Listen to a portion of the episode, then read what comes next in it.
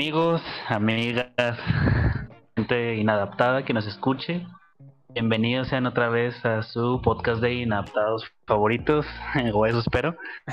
Eh, ya en esta otra semana con su, con su espacio preferido, que si es primera vez que nos escuchan, les recuerdo que este podcast es para hablar de cine, pues más que nada entre compas, sin tantos prejuicios, sin hacerle tanto a la mamada, vaya.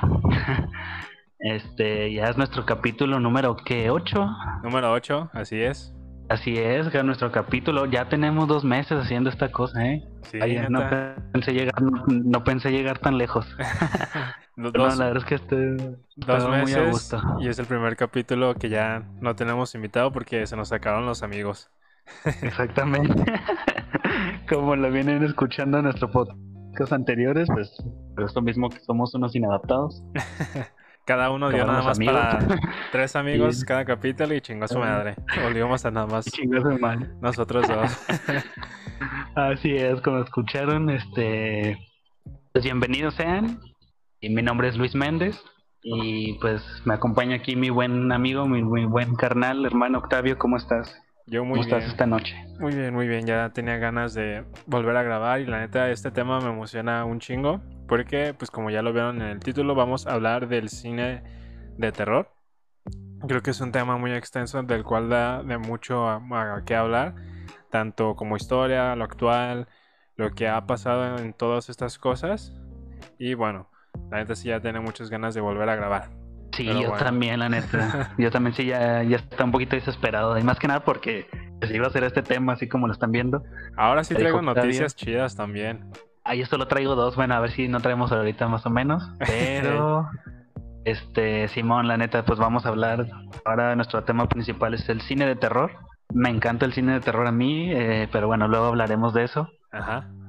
Entonces, antes, un poquito antes de empezar, este, amigo Octavio, este, nada más para recordar dónde nos pueden escuchar y cosas por el estilo. Ah, sí, cierto. Nos pueden escuchar en Spotify, en iTunes, en YouTube y demás plataformas de podcast como los Cineadaptados del Cine. Nos pueden también seguir en nuestra cuenta de Instagram como Cineadaptado. Ahí nos pueden preguntar o comentar lo que sea. La neta también si quieren cotorrear con nosotros porque ya se nos sacaron los amigos. Estaría chido que nos enviaran un mensajito, a, ya sea a Luis o, o a mí en nuestras cuentas de Instagram. Ahí, pues para ahí para que puedan cotorrear con nosotros. Y así es, ya, ya estrenamos página de Instagram, Instagram para que nos sigan y vengan a cotorrear, para que ya se unan a nuestro club de inadaptados. Ajá. Pero bueno, Pero bueno, entonces pues vamos entrando de una vez a este pedo. ¿Qué es? vamos comenzando. Bueno, pues yo traigo dos noticias, a ver si una de esas no coincide con la tuya, Ajá. que pues es sobre el cast confirmado para la nueva película de Robert Eggers. Ah, sí vi la imagen. No, me- no me fijé bien quién. So- ah, lo que sí, lo que sí me brincó es que hay una actriz que trae el outfit de la chilindrina. A chinga. ¿No viste los memes? No. Es que trae En la, como... en la- la que yo compartí en Facebook, no, según, a ver, déjame veo. Sí, es que trae, Pero trae como- Mm. creo que mallas verdes y como un vestido rojo y hubo un chingo de memes como haciendo referencias a la chilindrina y de que era ella y la mamada. ah, ya, ya la vi, ya la vi. Ah, pues es Bjork, es, es Bjork, güey. Ah, neta. Es, Es, música, ¿no? es- Bueno, ajá, es, es, es cantante, sí. sí. he escuchado sus canciones, no sabía que era mujer. Es, es cantante y, y nada más que esta, esta morra, eh, creo que todavía no está confirmada, pero, o sea, nada más ella, de los que ya anunciaron, es como que estaba en posible rumor, pero puede que sí. Interesante. Bueno, pues esa es una noticia que traigo, este, es este cast para la nueva película de Robert Eggers, director de las películas, de mis películas favoritas de toda la vida, que es La Bruja y The Lighthouse. Si mal no recuerdo, era, que, era la noticia que había mencionado en el capítulo con Serge, ¿no? De que ya tenía planeado una película como de cuatro horas de duración. ¿O es otro director? ah, esa tú la dijiste, ¿no? Esa fue la de Ari Aster. Ah, sí, Ari Aster. No, entonces este es Sí. otro. Sí, sí, sí. noticia de que dijiste que va a ser como un terror comédico, Ajá. más o menos. Y de esta película de Robert Eggers todavía no hay como una sinopsis o algo así. Creo que no, fíjate, no me adentré más a buscar, pero nada más el título que va a ser The Northman, como el no sé cuál sea la traducción exacta, como el nombre norte, por así decirlo, no sé. Ok, ok. Pero pues ya estoy bien emocionado, es de mis directores favoritos de la actualidad. Y para el cast confirmado que ya está, está Anya Taylor Joy, ya trabajó con ella en The Witch. Ah, es la morrita. Sí, ajá. Creo, creo, que fue la primera película que conocí de ella y desde ese entonces me gustó mucho cómo, cómo actuó y también me enamoré de ella. si mal no recuerdo, también salió en, en la de Fragmentado, ¿no? Sí, ajá, es la de Fragmentado. Sí. ¿En dónde más ha salido? Ay, ahorita no recuerdo, pero pero bueno, es ella. Ok. Es ella. Eh, también está Nicole Kidman. Ajala. Una pues, pedazo de actriz, Nicole Kidman, ya gran trayectoria. Ajá. Ya Bill Skarsgård, el que hizo ah, ahora la nueva entrega, exactamente. Está su hermano, creo que sí es su hermano, no sé si es un tu tío, no me acuerdo, pero es Alexander Skarsgård. Él, A él yo lo ubico por hace unos años hubo un como un tipo de Tarzán. No sé si te suena. Ah, neta, un live action de Tarzán, ¿verdad? Sí, güey, hace como, ¿qué serán? ¿Unos 4 o 5 años? Sí, no lo vi nunca. No, yo tampoco. Me acuerdo ah. que me acuerdo que estaba estaba entrando apenas, estaba en capacitación en Cinépolis cuando estaba, entonces fue allá por el 2016 más o menos. Ya, ya, ya. No, sí, sí tiene un chingo, pero no, no la vi. No lo ubico tampoco al actor. Eh, yo, yo, nada más lo ubico por esa. Ah, y pues William y William Dafoe, o sea, The Lighthouse. Otra vez.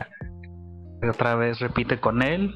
Y no sé, yo estoy contentísimo con, con este cast, con esta noticia. Ya estoy que me muero por verla. Tengo demasiadas expectativas.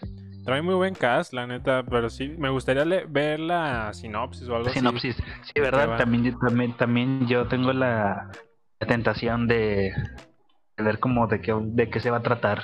pero a ver si lo investigo bien. Me, imagino más que, o menos es eso. Me imagino que también lo va a producir a 24. Ah, es lo que te iba a decir también. Quiero saber si, si es de A24, que es lo que me gustaría pensar, porque pues, pues sus dos películas han sido con A24 y, y al igual que los actores, bueno, Anna Taylor Joy, Nicole Kidman ya ha trabajado con A24, William Dafoe, nada más los hermanos Skarsgård, creo que no. Ok, va. Pero pues, pues ya, esa es mi primera noticia. Yo de las otras noticias que traigo también un poco relacionado con el tema es de que se va a hacer una película basada en tres relatos de Stephen King. La neta es de mis escritores favoritos, aunque se vea medio mamador. Es el es el con el único que neta he llorado al leer un libro. Neta, neta. bueno, antes de antes de y decirle con esta noticia, bueno, igual era, era mi segunda noticia esa. Ah, neta. pero, pero ahora sí, ¿qué pedo, güey? ¿A, poco sí te has leído muchos libros de Stephen King? Bueno, algunos. Ah, he leído un par, pero el creo que ya te lo había comentado, el del 22 del 11 del 63. Ah, no mames, ese libro es mi favorito, es el único con el que neta he llorado. Más o menos de qué va, no me acuerdo. Ah, es de un, es de un chavo que vive, creo que en el 2000 2010, bueno, en, la, en esa década del 2010 o 2015, algo así. Y el punto es que un día uno de sus amigos se va a morir y él le cuenta que en su local, en su negocio, hay un pasaje para poder viajar al año de 1973. Pero lo curioso es que no puedes viajar como al día que tú quieras. Siempre que viajas, vuelves al, mismo día. Y total, cuando este amigo del personaje muere, él le pide el favor de que tiene que evitar el asesinato de John F. Kennedy. Y pues a partir de eso se hace todo un desmadre de líneas temporales y así. Y está muy chido porque tiene como un drama político, pero también tiene una historia de amor. Y está muy, muy perro. Muy, muy, muy perro ese libro. ¿Tiene, ¿tiene alguna adaptación ese libro? Tiene series. Una serie, de hecho. Sale. ¿Ah, sale este, el que fue el Duende Verde. Bueno, el que fue Harry. Ah, este James Franco. James Franco. Él la protagoniza. Me, sí me suena, fíjate. es que me, sonaba como. Como el actor lo relacionaba con que creo, creo que sí lo había visto. Pero no, sabía si era serie o película. Es serie, pero bueno, en resumidas cuentas es eso. Y pues la noticia de ahora es que van a ser tres relatos con tres directores diferentes. El, que del primer relato la va a hacer Ben Stiller, va a ser el director y creo que también la va a interpretar. Y es de un escritor. Es el productor, productor, director y actor. Ajá. Es de un escritor desesperado que no encuentra la inspiración y con tal de obtenerla va a hacer un trato con una rata. Y el segundo me llamó mucho la atención porque pues creo que tiene una de tus películas favoritas. Porque va a ser Darren Aronofsky. Sí, no, es de mis actores, de mis directores también favoritos de la... De hecho, también por eso fue lo que me llamó la atención, que, o sea, pues va más o menos relacionado la, la noticia con el tema principal del podcast y que aparte, pues, es este director como, como que ya, ya tiene experiencia, pues al menos en esto como de no, no tanto de terror, por así decirlo, pero sí cosas como. Bien. A lo mejor sí, un terror psicológico, no sé, algo como. Como. No sé cómo. bien, bien, bizarras, ¿no? Ajá, algo así. Bueno, pues ya ves, o sea, pues tiene de mis películas favoritas también, la del Cisne Negro, la de Madre, Requiem, Requiem por un Sueño. Pero, y, ya. Yo, ya. Ah, no, continúa. Ah, no, pues era eso. Él se va, él va, relato que él va a adaptar se llama The Life of Shock, la vida de, Shock. Eh, de esta creo que nada más leí que era como de un vato que le van a pasar como cosas misteriosas, ¿no? Creo que de esa no vi tanta información, no, sé si tú sí. No, no, no encontré de eso. Y pues bueno, ya el tercer relato se llama El teléfono del señor Harrigan, que no, no leí bien eh, quién le iba a dirigir, pero pues la historia es de dos, de dos chavos que hacen contacto con un ser del más allá a través de un iPhone. Digo, se, escucha medio pedorra, pero pues si la historia es de Stephen King, pues debe de estar buena. Estaba tratando de hacer memoria a ver si yo había leído algo de Stephen King, pero creo que creo que no. ¿No has leído eso? No, no lo he leído, lo, lo inicié, pero no lo acabé. El resplandor. Está bien gran, está bien grandote. El resplandor también lo inicié. ¿Cuál más? La de. La de Cementerio de Mascotas. Creo que sí. Ajá. Doctor Sueño. Doctor Sueño. Ah, yo estoy leyendo ahorita el de Joyland. Ese no lo ubico. Es de un parque de diversiones. Está bueno, creo que hasta ahorita donde voy, creo que no es terror. Pero bueno. Y, bueno, esa fue esa noticia. ¿Cuál otra tienes? La segunda es que, pues ya ves, hay un gran debate entre la nueva película que va a ser de Batman, que va a estar Robert Pattinson. Sí, ajá. Pues bueno, ahora se, el director hizo como un anuncio de que se planea hacer un spin-off de esta misma película, pero no llevada a la pantalla grande, sino a través de una serie en HBO. Así para HBO Max, ¿verdad? Para la nueva plataforma. Ajá, así es. Y pues pues también no se, no se ha confirmado que vaya a ser Robert Pattinson quien está ahí. Pero pues el director está diciendo pendejadas de que, de que es para expandir el universo y de que puedan comprender bien todo este pedo. Y no sé. ¿Tú qué expectativas tienes de esta película? ¿Cuál? ¿La de Robert Pattinson? Sí, sí, sí. Yo, fíjate que sí me llama la atención, pero más, no tanto por ser otra vez Batman, o por este director, ¿cómo se me fue el nombre también? ¿Cómo se llama? No lo recuerdo yo. Ajá, pero no, no tanto, me, me, me da curiosidad por, por ver la interpretación más bien de Robert Pattinson. Ajá, lo que vuelven a hacer una historia de Batman me da mucha hueva. Es lo que te iba a decir y va de la mano con la, con la noticia de la serie, porque o sea, pueden hacerlo de una forma ya más completa, a lo mejor ya sin limitarse tanto como al formato pues de una película, pero también es como de que cada rato el DCU a cada rato está reiniciando su universo otra vez con nuevos Batman y siempre es Batman, o sea, habiendo como tantos personajes que tiene, no sé, o sea, siempre están como que chingue, chingue, chingue. O sea, también cuántas, lo que son Superman y Batman, ya ves cuántas versiones han tenido. Sí, ya sé. Siento que es igual con, con Spider-Man, ¿sabes? Por eso ya como que este último me, me vale verga, me da igual. Y me gusta. Simón, ajá, exactamente. De hecho, y, pues más que nada por eso es como que sí me llama la atención la película que van a sacar con Robert Pattinson, pero la serie, o sea, siento que también, pues obviamente están aprovechando para hacer material para la plataforma de HBO Max. Sí, pues la están estirando. Ajá, exactamente. Y, y, más que nada, ya ves que lo que es DC Comics también creo que se iba como, ya no se iba a presentar en la, en la Comic Con. Ah, sí, que iba a tener su propio evento, ¿no? Ajá, así como lo hace Disney y todo demás. Ajá. Y pues eh, está chido porque sí tienen como mucho material para que ellos pues hacer como su propio evento.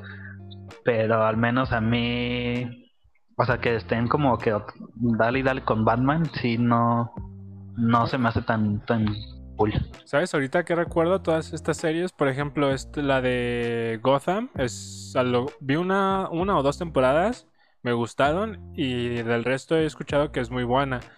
Al igual que con Arrow, que según yo también es de DC, ¿no? Sí, sí, ajá. Y también he escuchado que está buena, esa no la he visto. Pues igual y pues de DC le va mejor con las series. Chance y sí, fíjate, ah, porque yo creo que hasta, al menos en su universo cinematográfico si han tenido de problemas. ya ves todo lo que hizo Zack Snyder, cómo quisieron hacer todo tan apurado. O sea, todo lo que hizo Marvel lo quisieron hacer ellos en una película o en dos. y pues nada, y pues nada más la cagaron. pues, sí. pues ya nada más va a ser cuestión entonces, de ver. Entonces sí creo que en formato de serie, sí creo que a lo mejor pues les podría ir mejor. Pues sí, va a, ser cuestión de ver cómo les vaya que salga tanto la película como la serie. Pero bueno.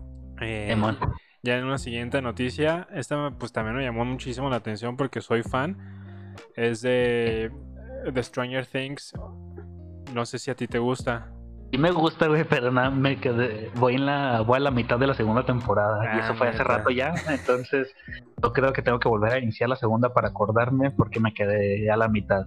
Digo, sí me gusta, ah, no soy tan, tan fan, a lo mejor porque no me he visto todas, pero sí, o sea, sí me gusta. Ah, bueno, es que, bueno, no voy a poder hacer todos mis comentarios porque te daría spoiler, pero el punto es que el sheriff, el actor que interpreta al sheriff, se llama David Harbour o algo así. En una entrevista mencionó que, o sea, ya salió, ya salió un teaser para la temporada 4, que todavía no se estrena y no sé cuándo se vaya a estrenar por todo este pedo del, del COVID. Se supone que se iba a estrenar este año, ¿no? Pues lo, lo lógico era que sí. Eh, bueno, pero ¿qué pedo? Ah, o sea, en una entrevista también ya mencionó que se va, o sea, pues sí mencionó como por los aires de una de una quinta temporada. ¿En serio? O sea, ya estaba como como spoileando, confirmando que van a va a haber una quinta. Ajá, así como que lo dejó al aire. O sea, un comentario así medio que se le salió. Ajá. Ah, ok, ok. O sea, para la gente que la ha visto esto como que da muchas esperanzas para para lo que en lo que terminó la tercera temporada por ejemplo, tú que, o sea, tú que si eres fan de Stranger Things, ¿cómo ves, cómo ves este tema de que ya vaya a haber incluso cinco temporadas? O sea, en cuanto a que, o sea, no sé si te, como, eres fan, de que se te haga que la están alargando mucho, o, a lo mejor es lo necesario, o, depende de la cuarta también. ¿Cómo viste la tercera? Sí, la están alargando un chingo. Creo que todavía la segunda temporada pudo haber, haber terminado bien ahí. O sea, la primera temporada terminó bien, la segunda fue buena, pero ya la tercera es como empezarle a estirar. Todavía la cuarta puede, ser como necesaria para cerrar la tercera, pero ya una quinta no sé de dónde más le van a sacar. Sí, sí, lo mismo pienso porque, o sea, digo pues yo, pero pues a lo mejor sí suena más o menos a, que van pues a incluir más cosas, ¿no? Porque si no, pues sería retirar lo que ya. Sí. Y pues. ya no tiene caso. Es el pedo de Netflix, igual con la, con la Casa de Papel. La primera y segunda temporada estuvieron buenas.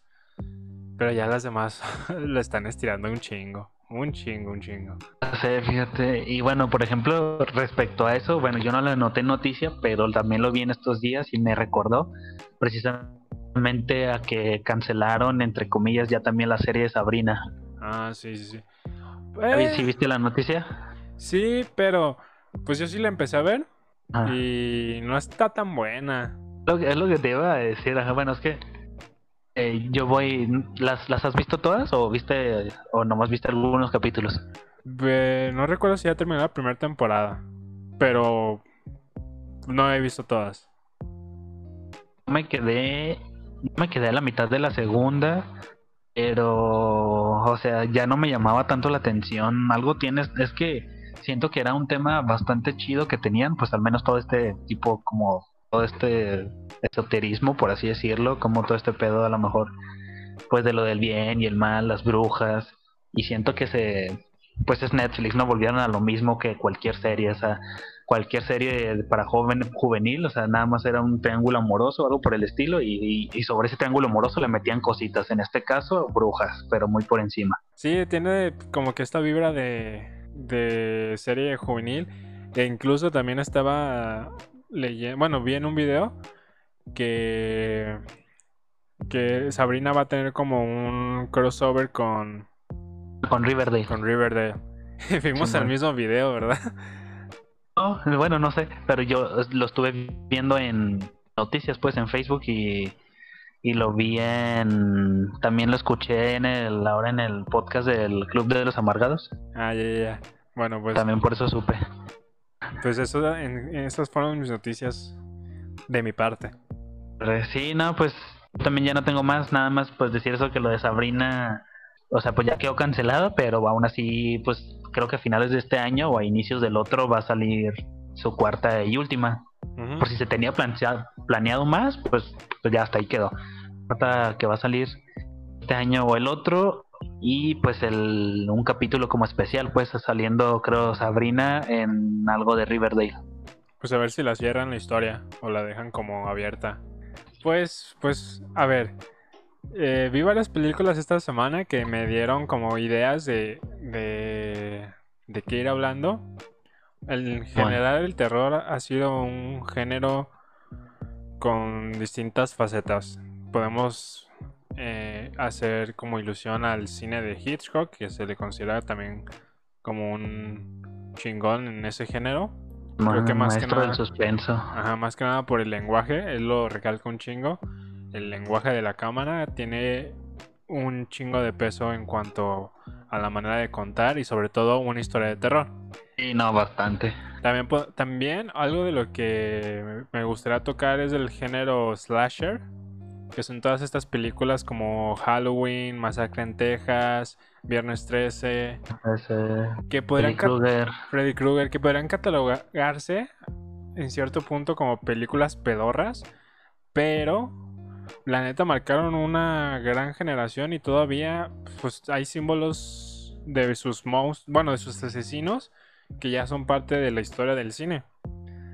¿Tú qué Exacto, perspectiva o bastante icónicos, o sea, así como te dices, a lo mejor y sus películas así como estas son como pedorras, o sea, son- no son tan buenas, pero sí, obviamente marcaron una gran tendencia, o sea, un reforzaron el género del slasher, este, y pues hasta, y pues incluso en estos días se sigue haciendo remakes de, de todas esas películas, los tenemos el último ejemplo claro del de Halloween, o sea, volvieron a sacar una secuela después de varios años.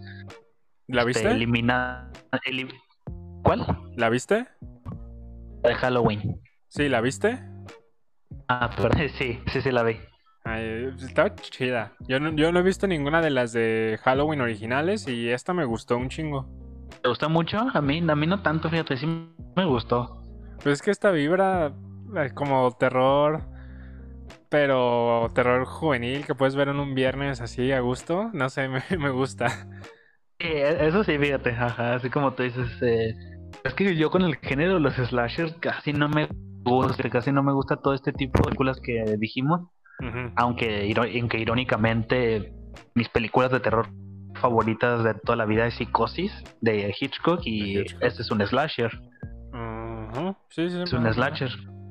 Y- Entonces, Ah, bueno, hablando también un poquito de este de género del slasher, por ejemplo, en esta nueva generación, con lo de Halloween, también vi, vi una noticia de que en la última película que salió en el hace como un par de años, se da a entender que matan al, al bueno, no me acuerdo cómo se llama el, el asesino. Michael Myers. Ah, Michael Myers, sí, cierto. Que, que muere, ¿no? Se supone que queda como, bueno, se, se estaba quemando o algo así, no se quedó en el sótano, creo. Ajá, salió una noticia de que da, da, va, puede que haya una nueva película de Halloween que se llama Halloween Kills. De hecho, pues de hecho el teaser ya salió, ¿no lo, no, no lo, no lo has visto? No, no lo he visto. Salió un, salió un teaser en donde sale otra vez Emily Curtis, la protagonista, y, y haz de cuenta que van como, como en la parte trasera como de una camioneta o algo así, y haz de cuenta que en sentido va pues en la calle y en sentido contrario va una ambulancia dirigiéndose al incendio. Ajá. y nada más está como de que no, déjenlo que se queme, déjenlo que se queme.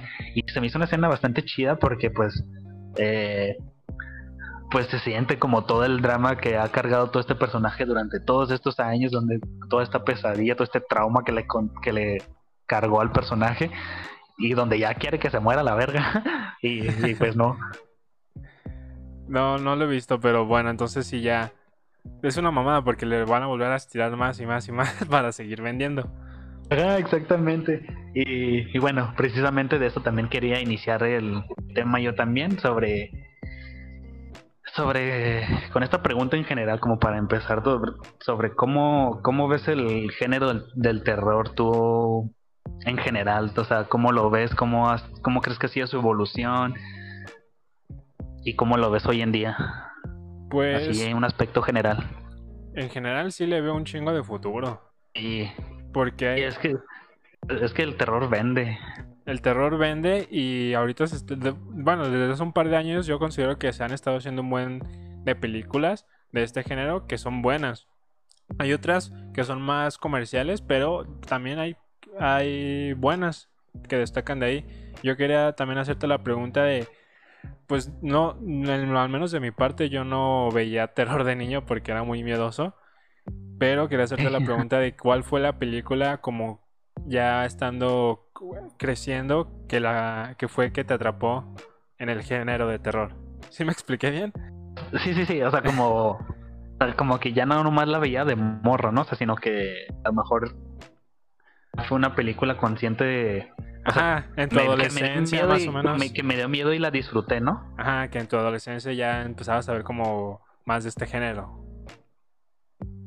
Pues es que... No, o sea, ahorita mencionaría, va ligado como a mi película, películas de terror favorita. Y mi película de terror favorita yo creo que siempre va a ser El Exorcista. ¿Neta? Sí, es mi película de terror favorita. No, no la he y- visto. No, que no la has visto.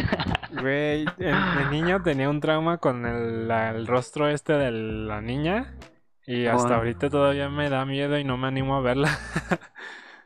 No mames, sí, güey, no, es que yo, es que de chiquito, o sea, por eso más o menos va con la pregunta que me hiciste, porque de chiquito siempre veía como cachitos y me acuerdo que al principio siempre era mi mamá como de que no, no la veas, este, te va a traumar porque Sí. no sé si al menos te llegó a tocar a ti escuchar cuando estabas más morro como todas estas historias, como todas estas como, como por así decirlo, como chismes de que cuando se estrenó la película en los cines, así de que no había un chingo de gente que, no sé, que se desmayaba, o sea, como toda esta, todo este evento que creó la película de gente que se quedaba quedado traumada o gente que se moría a la verga. Eh, También como mitos de que entre los actores les pasaba algo o así, ¿no? Ándale, exactamente, o como que entre los actores o, o el crew de la película les pasaron cosas. Entonces, pues de chiquito, cuando estaba muy, muy... Es que yo, yo desde chiquito sí he visto películas de terror. Ah, es que, siempre, siempre, siempre mis orígenes, bueno, como con este género, porque pues me la- yo me la pasaba mucho con mis primos, porque me- mi, mi tía me cuidaba, o mi abuelita, entonces con ellos veía películas como Pesadilla en la calle o, o veía Chucky, o de repente nunca, he visto, este, nunca he visto Chucky. ¿Poco? No, güey, es que te juro que de niño era bien, bien miedoso, güey. Me acuerdo que Yo una vez, también, güey, yo, yo también. me acuerdo que una vez est- estaba con mi mamá y, en la tele ap- apareció una película mexicana sobre la muerte, güey. Y era de película que- mexicana sobre la muerte. Ajá, o sea, sobre la muerte. Y ya ves que hay personas que le rinden culto como, como a Jesucristo o, o- Al de la Santa Muerte. ajá, de la Santa Muerte.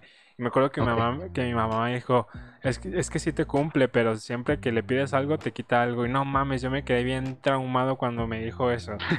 Neta era de que lo mencionaban y yo me ponía a llorar, güey, así de culero. Sí, sí, sí, era muy miedoso, neta, no veía nada de eso.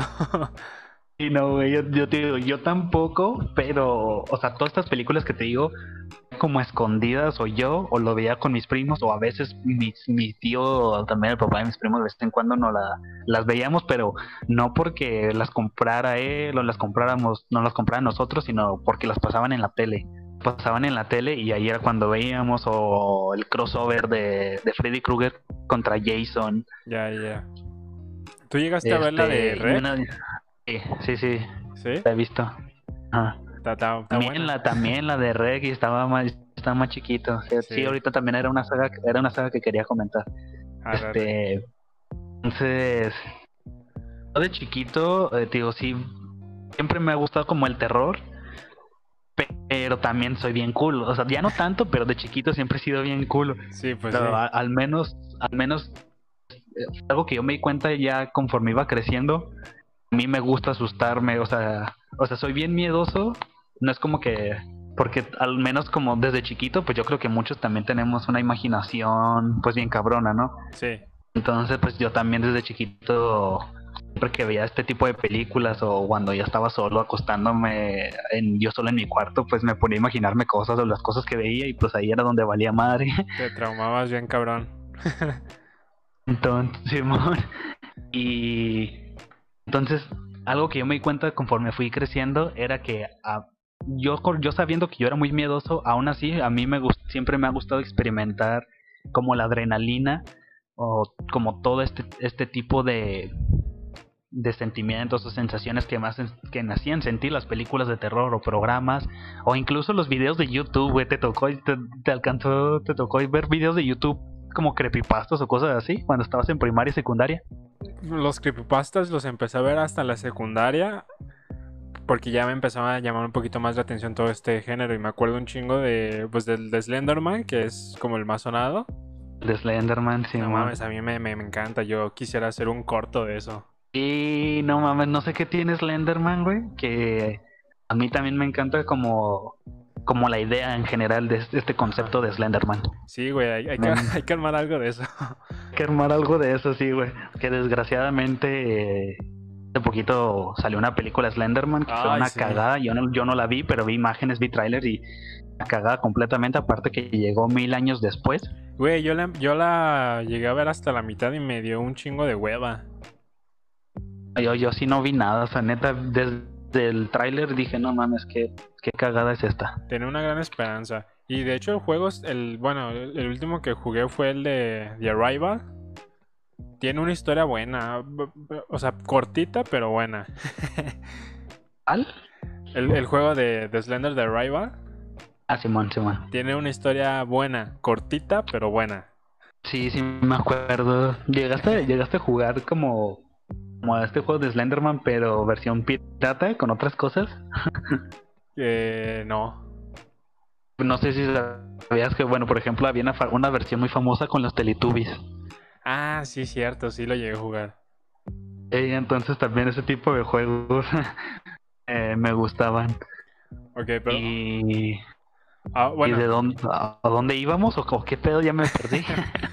Bueno, yo, yo- bueno, creo que planteé mal la película, porque si desde niño te, te ha gustado el terror, creo que entonces lo correcto será preguntarte cuál fue la película que te dio esperanza en el género. ok, está ya más de grande. Ajá, ya que en la adolescencia tal vez.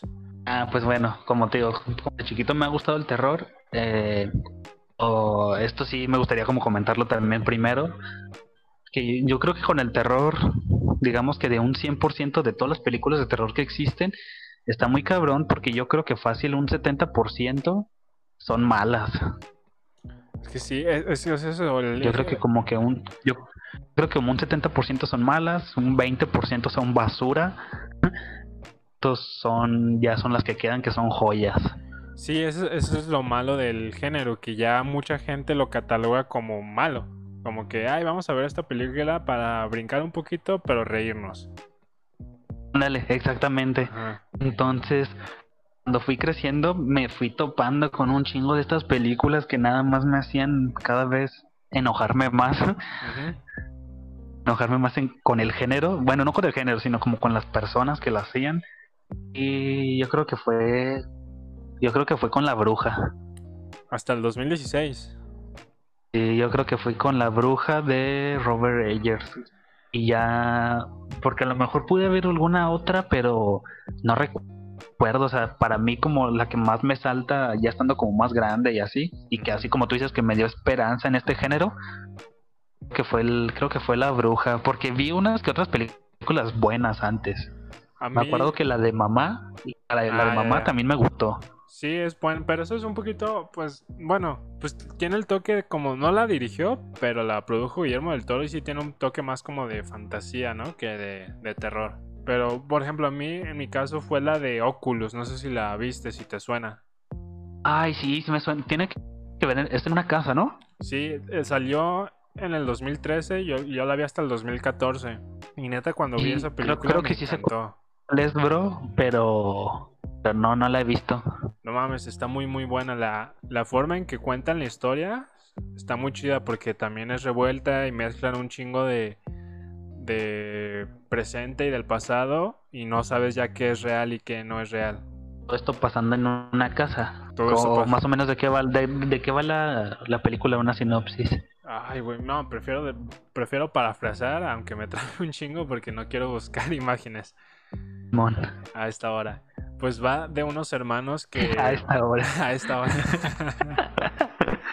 Quiero dormir a gusto. Sí, trata de unos hermanos que, si mal no recuerdo, el hermano fue internado en un centro eh, psiquiátrico y a cierta edad es liberado.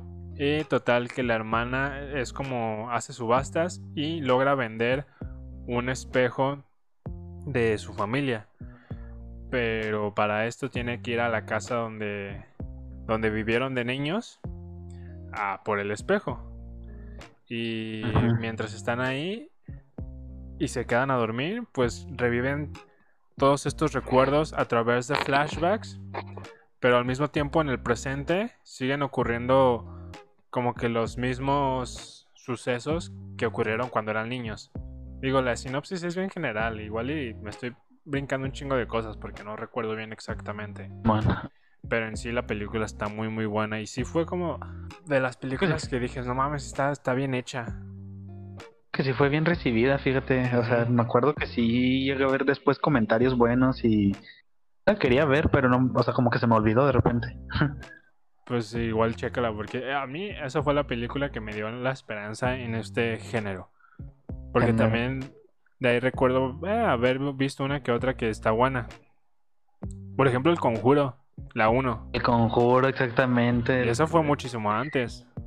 Es, más o menos a lo que me refiero. ¿Te acuerdas de una vez que estábamos platicando? También una vez que estábamos hablando como esto del género del terror que te platiqué, que el género del terror es uno de los que más prostituyen, por así decirlo. Porque, así como dices, este, el género del terror muchas veces es como se dan a conocer varios directores, por así decirlo. Porque es por eso mismo que muchas veces, este, a cada rato están saliendo películas de terror y películas de terror malas, de estas de que nada más tipo unos adolescentes van a una casa, liberan a un demonio y los mata a todos, o sobrevive uno y está llena de jumpscares y ni hay historia. Ajá. Esto, esto pasa también porque muchas veces cuando un director se quiere dar a conocer o quiere como hacer un proyecto más ambicioso, a través de estas películas es lo que es como demuestra, por así decirlo, como su propuesta, como su narrativa, cosas por el estilo. Y también esto es algo que pues mencionando el conjuro con James Wan, pues más o menos pasó. Él dirigió, creo, las primeras de Saw, las del juego del miedo. Sí, sí, cierto. Eh, dirigió las primeras, la primera del conjuro. Estoy seguro si la segunda. Sí, la segunda también. Y no me acuerdo cuál otra más, pero, o sea, más o menos en estas como que se estaba dando a conocer. Es que, si mal no recuerdo. Y después con estas sagas. Si mal no pues, fueron recuerdo, también, también dirigió la de La Noche del Demonio. Ándale, sí, la de Insidious. Se me, se me, Y no mames, me- la de la primera película. está, está buenísima. A mí me sí, traumó. güey. Fue- esa me gustó un chingo. No estaba tan morro ya, o sea, no, no es tan vieja. Ajá, Pero, me asustó, pero me asustó. O sea, me acuerdo que esa la vi en- una vez en mi casa de noche y, y, sí, y sí me dio culo. Sí, güey, ahorita estoy culiado. Pero sí, y, y o sea, James, bueno, James Wan. a lo que iba es que, ve, o sea, ve lo que pasó con, con Insidious. O sea, ve el- metieron productoras, ya no fue el mismo director. Ajá. Y se fueron al carajo, o sea, todos los spin-offs que han sacado del conjuro, de que la Llorona, de que las de Annabelle, las de. La, no me acuerdo qué más. Las de La- Insidious también llevan como, llevan como cuatro. La, las del la de la monja. de la monja. Y todas son películas malas. Sí. Las malas primeras son buenas. Entonces, también siento que esto es un error. Y bueno, no un error, o sea, es un problema que está pasando ya desde hace varios años al querer también como hacer saga, al, al- querer como restirar mucho después de las primeras películas, el género del terror. O sea, siento que muchas veces nada más debería de quedar como en una película o dos, en donde plantean bien su universo, sus reglas, y hasta ahí queda. Pero ya después como que intentan hacer lo mismo, agregar más cosas, o intentar explicar el por qué, y ahí es cuando Sí, cuando la cagan. Por ejemplo, con, con Annabelle, la primera Ah. película, ay, güey, no mames, se me hizo malísima, malísima, malísima. Sí, sí, sí, sí, no, está pésima. La, la segunda fue la que me gustó más. Ah, pues nada más hay dos, creo, o hay tres. Ah, no, hay tres. ¿no? ¿Hay tres? Hay tres. No mames, yo me quedé. en- Bueno, la de la creación. Eh, de la cre- sí, esa es la segunda. Ah, yo digo que esa hubiera, o sea, hubiera sido la primera y ahí le cortan. Porque creo que no, no está tan mala. De hecho, la dos es la que más o menos más me gusta de las tres. La, la tercera también fue una porquería. No, no, me- no me acuerdo de haber visto la tercera.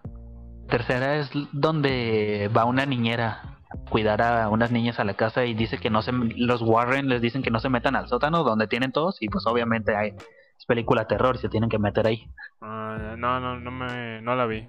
Eso de eso se trata y también está está mala.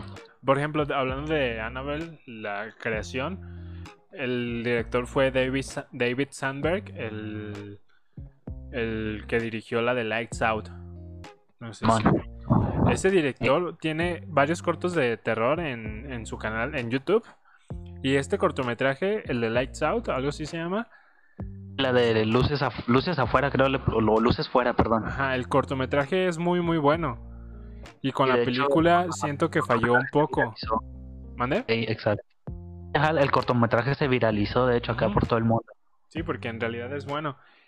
Pero ya con la película, no sé si fue por la productora o por él, no sé. Que ya no se siente tan chida. Y no, fíjate, sí la vi y no, tampoco me gustó. O sea, básicamente es la misma esencia que del corto. que, no, la gente que nos está escuchando, yo creo que sí los, a lo mejor sí los llegó a ver. Es un cortometraje en donde una morra va a su cama, o sea, ya es de noche y va apagando como las luces. Y de repente como que hay una sombra en el fondo. Cuando apaga la luz, entonces la prende y otra vez se va la sombra. La apaga y otra vez así, ya se va a dormir y y tiene una lamparita de noche y la apaga y de repente se le aparece como alguien. Entonces, ah, el corto es bastante simple, entre comillas, pero funciona muy bien. Sí, sí, sí, porque sí te saca el pedote. Simón. Y, y básicamente la película es lo mismo, pero con casi dos horas de duración. Bueno, eh, ese director, la neta, yo lo admiro. Aunque no tenga sus trabajos de, de Oscar y ese pedo. La neta, siento que en algún futuro va a sacar una película muy, muy buena. Hay que esperar nada más. Porque tiene, Sí. la, tiene la visión, está chido sus videos. Eh, ajá. Sabes que más que nada sabe crear un buen ambiente de terror y es lo que se nota luego, luego con, Anne- con la segunda de Annabelle, a diferencia de la primera y la tercera. O sea, a lo mejor y sí, como lo mismo entre comillas, los de los jumpscares y de repente algunas cositas, pero la ambientación de terror que maneja, eso es lo, eso es lo chido. Ajá. Y es como, o sea, te, vuelvo a lo mismo, o sea, tal vez ahorita no ha hecho sus obras maestras, pero hay una esperanza también en, tanto en él que él le da el género. Hablando un poquito más comercialmente, porque también hay otro lado que podemos irlo hablando de, de, nuevas esperanzas para este género, como lo ha sido todas estas películas de A24. En, en general, también ha habido otras. Pero algo que me brincó mucho, no sé si tú lo has leído en, en otros lados, que le llaman, le llaman como a este género terror contemplativo. Horror contemplativo. He escuchado el término, fíjate, pero... Lo relaciono más con, con Midsommar, porque esta película sí es muy contemplativa de observar, que igual no, no todo el tiempo te está poniendo como que al borde de la silla, sino es más de observar y contemplar como que la escena y lo bizarro de esto.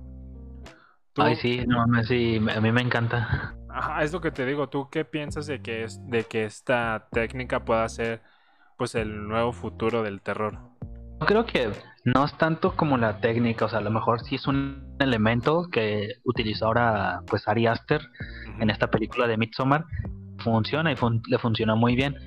Pero a lo mejor no creo que como que el, el terror o, algo, o el éxito que tuvo la película a lo mejor no reside como en eso, sino siento que tiene muchos elementos y aparte que el cine de terror, este, pues entre comillas indie, estas películas de A24 como Midsommar o La Bruja o Hereditario, siento que es un tienen un buen desarrollo de historia más que nada, o sea, no, es, no, es terror barato, jumpscares, no es un terror manejándote a la par de un, conflicto, un drama que están desarrollando. En Hereditario se ve este drama familiar de cómo la mamá acaba de tener una pérdida con su mamá, digo, de su, pues sí, de su mamá, y cómo no se, no se relaciona bien con sus hijos, cómo los culpa, cómo ellos los culpan a, su mamá, la relación que tiene con el esposo, y vemos cómo estalla en el monólogo que tiene la actriz Tony Colette en la, cuando están comiendo, cenando,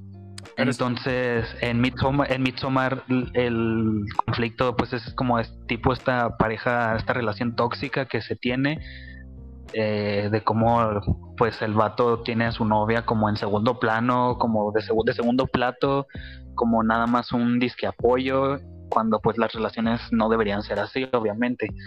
Entonces siento que como muchas veces el éxito de estas películas es que abordan temas actuales o temas importantes, por así decirlo, conflictos importantes, y aparte les meten un, como por así decirlo, un trasfondo psicológico o de terror para complementarlo mucho más. O sea, es como una manera más, siento, de pues como de resolver las cosas, por ejemplo, metafóricamente, o sea, en Midsommar vemos de alerta de spoiler, cómo, la, cómo es que llega a ser reina de mayo la, novia, cómo se muere el novio y, y obviamente es metafórico de cómo termina esta relación tóxica que tenía con él. Pero es que, por ejemplo, yo, hablando de la bruja, yo llegué a escuchar varios comentarios de que no les gustó y de que no les da miedo. Y lo ah, puedo entender. Lo, lo, mismo escuché con Hereditario Midsommar lo puedo entender porque no tienen como estos jumpscares que están tan acostumbrados. Y por ejemplo, hablando de la bruja, recuerdo bien la escena donde la mamá está amamantando un cuervo. Uy, y, esa escena con pedote. Y yo cuando la vi en el 2016, pues tampoco me brincó tanto. Tuve que verla muchísimo después para que para poder comprender lo turbio de la situación, ¿sabes? O sea, no es de que me estén asustando a mí, sino que estoy contemplando algo que está súper bizarro y fuera de pedo. Igual con, ah, igual con Midsommar, con varias escenas tiene por ahí. Pero por ejemplo con Hereditario siento que fue diferente porque esa me mantuvo bien con un chingo de miedo todo el tiempo. Y no, y a mí sí me llegó a tocar también, así como tú dices, mucha gente decir que, o sea, de que, ay, es que está bien aburrida, no, no da miedo, o sea, o que les preguntas, ¿por qué no te gustó? Es que no me dio miedo. De que, ok, es que ya, ya, ya sabemos que el. puede llegar a ser subjetivo, sí. Sí. No le da terror ni nada, del mi miedo.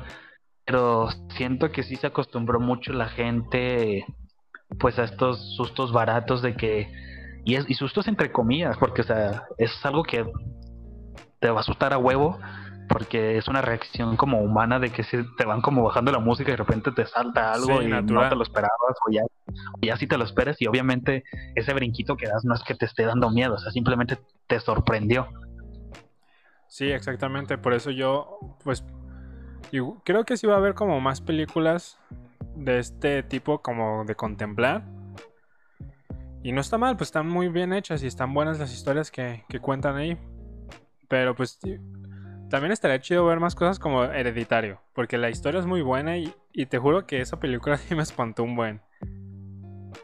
Y fíjate, es que es lo chido porque, por ejemplo, pues con las películas de sustos baratos te asustas un ratito, te sorprenden, pero en la noche no te quedas pensando en eso que te hizo saltar, ¿sabes? O sea, es como es algo momentáneo. Ajá, exacto, pero con, con esta no. En cambio, estas, películas, recuerdas esa escena, recuerdas como lo turbio, perturbador que puede ser, el significado o el, simbolismo que tienen, es lo que te perturba de noche, o sea, igual que estás tú de verga, no mames.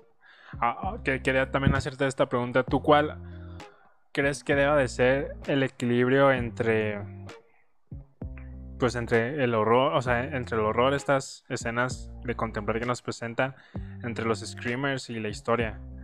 Um, que los screamers, hasta eso me gustan muchas veces. Bueno, también esto lo escuché eh, del podcast también, del Club de los Amargados, esto lo mencionó Sergio. Lo de que a mí también comparto su idea de que los screamers me gustan cuando no son en películas de terror. Ok, ¿como cuál?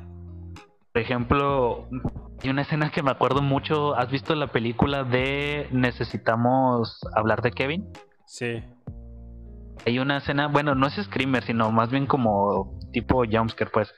Hay una escena en donde haz de cuenta que está Tilda Swinton eh, viendo como el lavamanos y hay y haz de cuenta que la cámara está eh, es una toma en contrapicada. Ok. Estás, estás, viendo su cara y haz de cuenta que piensas que estás eh, que Tilda Swinton está viendo como a la cámara, pero en eso se acerca y, y su cara entra en un charco de agua, pero en, la cámara no se notaba que había un charco de agua, ¿sabes cómo? nada más fue como la reacción de que no te esperabas que su cara fuera a atravesar un charquito de agua, o sea, como hundir la cara en agua. Ajá. Y eso y esa escena cuenta como que, o sea, nada más como que me hizo no espantarme, sino como sorprenderme. y como estar muy atento. Ajá, ese tipo como de cosas en películas que no son de terror me, me gustan a veces. La disfruto más pues los screamers. Ok, ok. Es que pues yo siento que no están malos si no excedes de ellos. Por ejemplo, esta película... Exactamente. La película... Ay, verga, güey, se me fue el nombre. Feliz día de tu cumpleaños, creo que se llamas. Feliz día de tu muerte. Feliz día de tu muerte, esa mera. Es, es comercialona. Tiene screamers. Pero pues creo que a mí me gustó mucho la primera película. Y me llegó a poner tenso. La disfruté. De que sí la disfruté. Y a lo mejor no me puso tenso, pero sí siento que usaron los de una manera bien y es, y es como lo que te digo, no tengo como que nada en contra de, este elemento, sino que las películas de terror obviamente es donde más abundan y están a cada rato y según ellos eso es el terror. Es ahí mi problema. Sí, es, es que ese es el pedo también. inteligentemente tengo ningún pedo. Y entonces pues así, pues así como dices, no sé como cuál debe ser el equilibrio, pero sí que deberían de ser utilizados pues inteligentemente así como en el feliz día de tu muerte, digo, a mí no me asustó, pero sí la disfruté bastante. Y, por ejemplo, ahí no sé, la, no sé si viste la 2. No, ya escuché que es mala.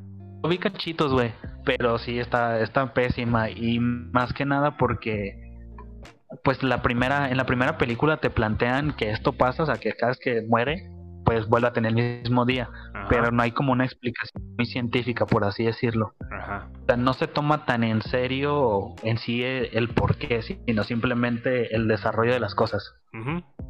Como, es como más o menos como, como It Follows. O sea, no te dicen por qué está pasando eso, solo te lo desarrollan. ¿En la segunda parte ya le dan una explicación? Ah, y en la segunda parte se toma más en serio este problema, tratan de darle una explicación y es ahí cuando falla. Y siento que el terror, y también siento que es algo bueno de estas películas de A24, de Midsommar y esas, tan como la bruja, te lo dejan a tu imaginación y para mí pues no hay nada más perturbador que tu imaginación. Exactamente. Sí, que tampoco... la, la bruja nunca te muestran una bruja. No. Vale, ¿sabes cuál escena me encanta de esa película?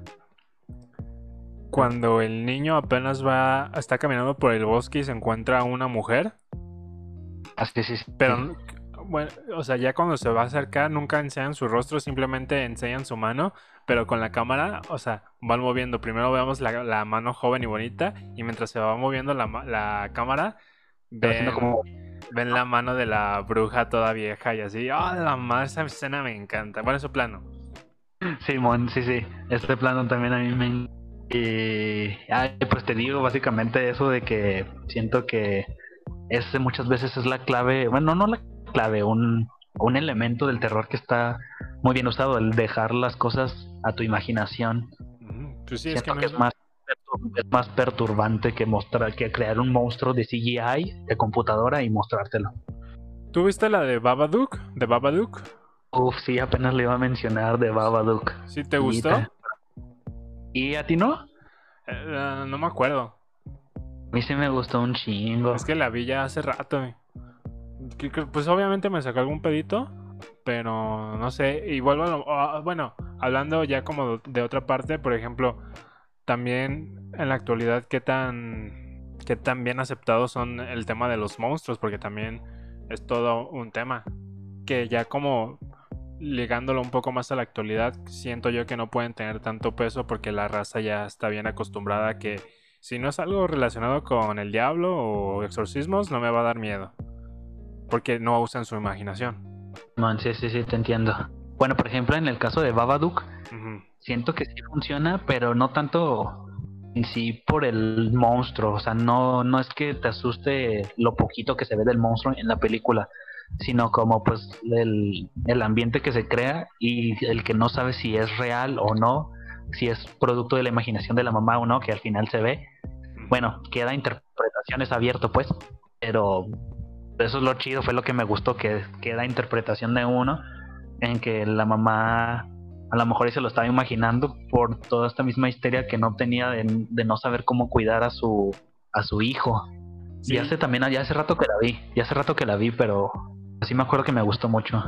Y, y en la actualidad, pues sí, yo también siento que los monstruos creados, por así decirlo, pues no sé si viste la de la última llave, creo que es la tercera o la cuarta. ¿De quién? Bueno, de la última llave, ¿de qué o qué? Sí se llama la película, la de Insidious. Ah, no, no la vi. O sea, crean un monstruo, al final sale, o sea, un monstruo que tiene como encarcelada a unas a las almas o algo así, no me acuerdo. Pero, o sea, el monstruo ni da miedo. Y se supone que es como, como el clímax o es la parte que debe darte terror. Ay, me acordé de, un corto. ah, bueno. Pero es que creo que esa película es por. Más que nada porque ya estuvo mal hecha. Porque en la primera, recuerdo, según yo, eh, muestran al diablo, ¿no? Sí, aunque no tanto, fíjate. O sea, te muestran de repente la cara, de repente su sombra. Ajá, detallitos. Pero, ya al final, según yo, hay una escena, donde el diablo está como que tocando el piano o algo así. Sí, sí, algo así. Y se ve bien mal hecho, o sea, se ve mal hecho, pero aún así estás aterrado. Funciona, exacto. Siento que también ahí ya va más porque no la hicieron bien, la de la otra, pues, la otra película. Sí, pues que ya no estuvo James Wan, te digo, o sea, ya los los creadores, como por así decirlo, estas películas, pues ya nada más hacen las primeras cosas y pues ya obviamente se encargan, van ascendiendo a otras películas más grandes y, y las productoras tratan de darle seguimiento a estas películas porque fueron bien hechas, como El Conjuro, Insidious, y pues ya obviamente ellos no tienen ni idea. Exacto. Bueno, continuando, yo tengo una pregunta también. A ver, dime. Que ya me habías comentado que igual de chiquito no veías tanto terror ni nada, pero no sé si tuviste alguna película que a lo mejor hasta la fecha tú te acuerdes o a lo mejor que en ese entonces una película traumática o algún personaje que te haya como marcado, por así decirlo. Ah, pues la cara del exorcista. Sí, es algo que no. Neta no podía ver, me ponía mal.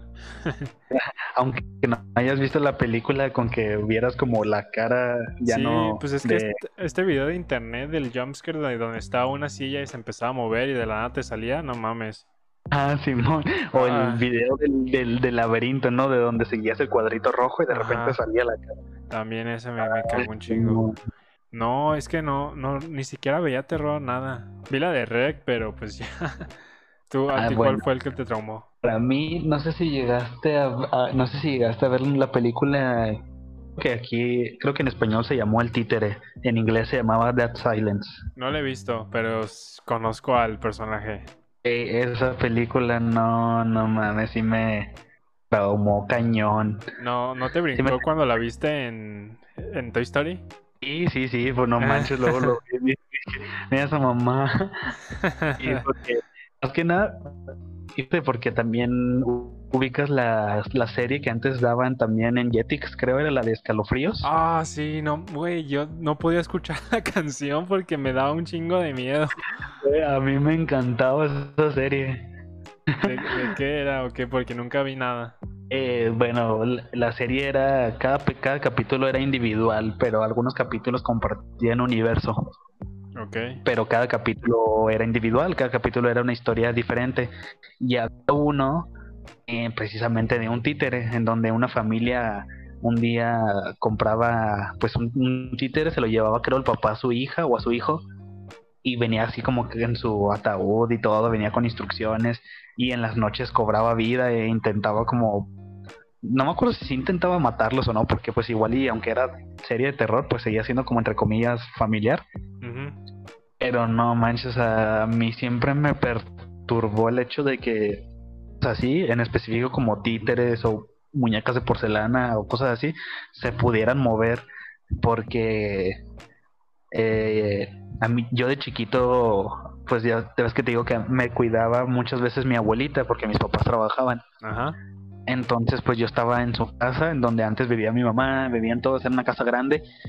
Mamá tenía muchas, también tenía muchas muñecas o cosas, juguetes por el estilo. Y cada vez que yo estaba como en esos cuartos o así, o sea, yo sentía que sus ojos se movían, o sea, o se, sentía, sentía un ambiente muy tenso siempre. Ajá. Entonces, pues va relacionado con, con cuando vi la película, dije, no, no manches, estas cosas un día me van a atacar. ¿Sabes, sabes también? Es como de los recursos que ya no tanto, pues, pero se usan en, en el cine de terror, son los espejos, güey. Bueno, en la de Oculus, Espejo. pues también es, toda la historia gira en torno a un espejo. No mames, a mí actualmente sí me dan miedo, güey. También, ah, pues también una película que de chiquito me, em, me dio mucho culo fue es la de Espejos Siniestros, ¿las has visto? Eh, no, no lo he visto. Uy, bro, no, no.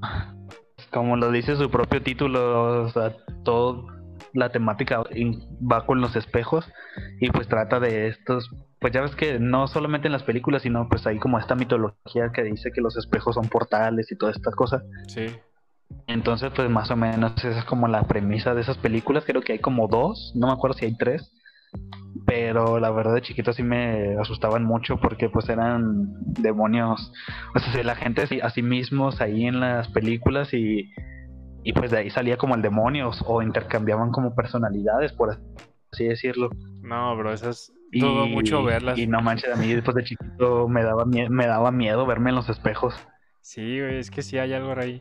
Creo que por eso puedo, puedo considerarme un poquito más fan de lo que se ha estado haciendo ahorita, porque igual, in- por ejemplo, La Bruja no es como que eh, sea posible que... Ah, bueno.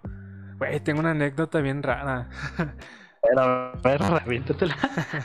Es que hace cuenta que cuando vivía en México, Ajá. pues ahí nació mi hermana. Y pasó a los pocos meses, vivimos en un departamento y en su, en su cuna, pues la acostaron. Y no sé cómo estuvo el pedo que mi mamá encontró a mi hermana así de meses fuera de la cuna, en el suelo. Oh manches. Sí, güey. Y no, o sea, no había nadie. Yo, yo no, ni siquiera me acuerdo dónde estaba yo. Pero estaba fuera del, de la cuna. Y, A la madre. y yo me acuerdo haber escuchado a mi mamá asustada. Pero por un largo tiempo como que bloqueé eso y dije, no, pues igual y fue inventado. Y hace poco le pregunté a mi mamá, oye, si fue real esto. Y me dijo, sí. O sea, y todo pues lo relacionamos con que fue una bruja o algo así. Ay, sí, sí. Sí, porque también, bueno, pues uno piensa a lo mejor que se, pues igual y se aventó, ¿no? Por accidente. Ah, Porque muchos hacer eso.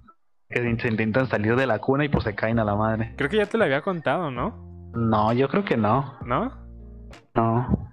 Porque No me acuerdo. me acuerdo también de, la, de las anécdotas que me contaste de, de cuando ah, ibas a acampar y todo eso, de las luces que vieron.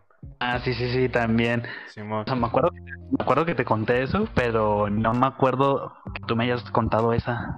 Bueno, pues hace unos, unos días le pregunté a mamá y sí, sí me la confirmó.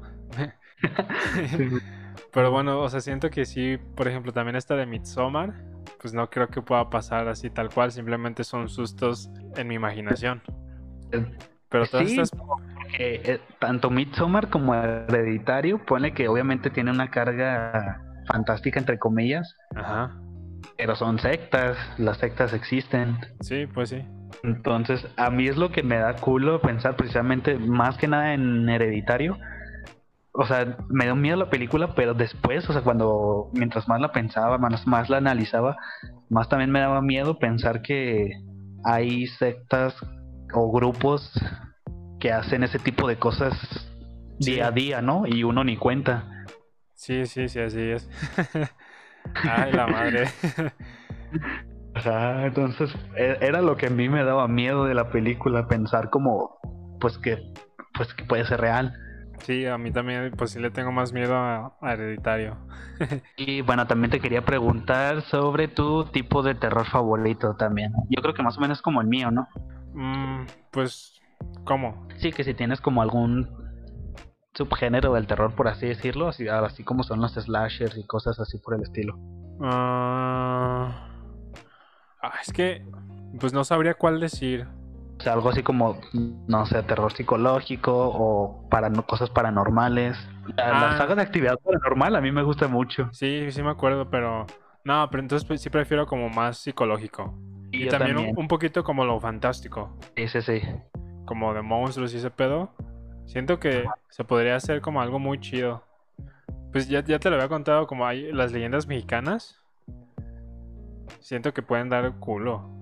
Como la- los, la- los mitos de mitos de estos como como la llorona y ese pedo. ajá Sí, sí, sí. Pero, pues si podría, si tengo, tuviera que decir uno, creo que sí me voy por el terror psicológico. fíjate yo creo que también creo que es el que más perturba y el que más deja también como a la interpretación de uno Sí, porque pues, por ejemplo, ¿viste la bruja de Blair? Ay, sí también quería hablar de esto ahorita esa esa a mí me encanta has visto la original y viste la de hace unos años No, ninguna de las dos. ah están muy perras a mí a mí se me gustaron un chingo Pero eso ya es como más de fan footage. De que el güey lo graba y todo ese pedo. Ah, es como fan footage, sí, ajá.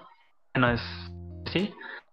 Eh, pero a, a mí me gusta mucho porque. Es que me gusta mucho también todo este pedo como de los bosques. A mí me encantan A como mí los igual. bosques.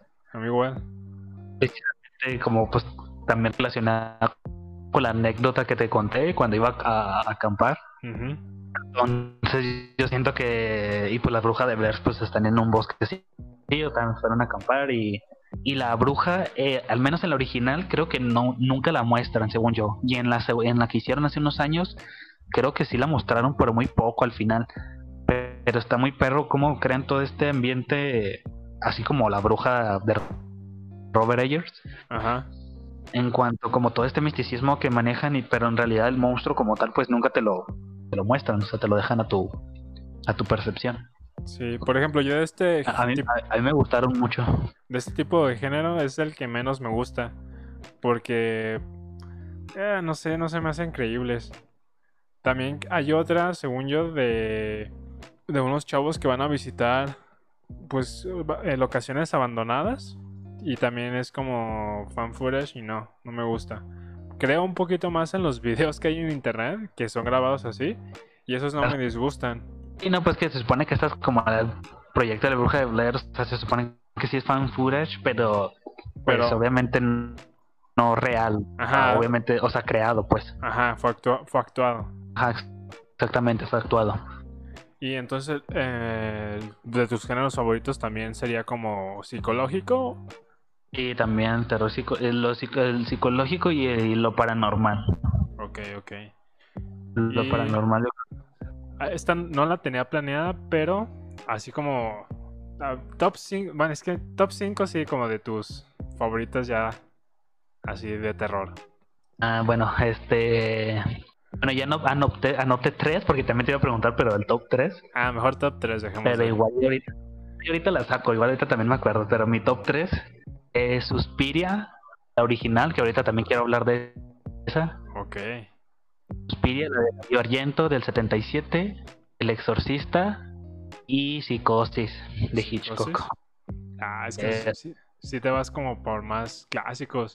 O sea, como que sí has visto más entonces. Sí, sí, cierto, fíjate, no, no lo había notado cuando anoté las tres, porque los tres son clásicos. Yo creo que, bueno, ya me dices mi top 5, yo creo que agregaría La Bruja de Witch Ajá.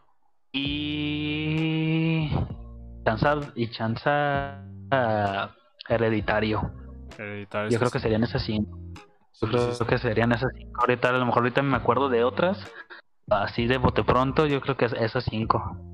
Yo, yo estoy checando en, en Google películas de terror así como de las que han salido. Ajá. que neta me hayan gustado un chingo. Y que haya visto más que nada, porque Ajá, más que nada. creo es que también pues fue muy bien criticada. Bueno, más o menos estas películas de que no daban miedo y que la mamada.